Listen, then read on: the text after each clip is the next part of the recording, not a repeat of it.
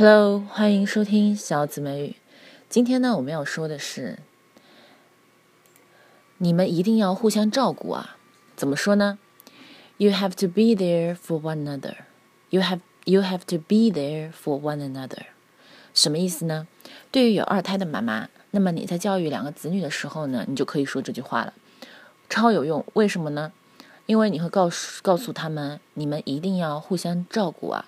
You have to be there for one another, one one another，这是其中是可以连读的。One 跟后后面的 another 可以读成 one one another, one one another。OK，我们慢速读一遍，强调一下重点的单词。You have to be there for for one another, one one another，对不对？ 那么呢，带感情的长速读一遍。You have to be there for one another. You have to be there for one another. You have to be there for one another，对不对？One another 这个连读。如果你不想连读，你就读 You have to be there for one another. One one another。但是呢，我觉得连读会更顺一些。You have to be there for one another. One another，对不对？OK。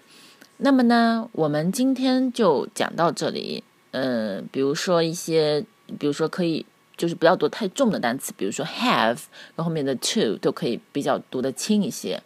那么 be there，它是为了强调是在那里，你们一定要互相的照顾哦。You have to be there for one another，OK？那么喜欢小紫美语的同学呢，就不要忘记关注微信公众号“小紫美语”，留下你的留言给我。拜拜，That's all for today. See you next time.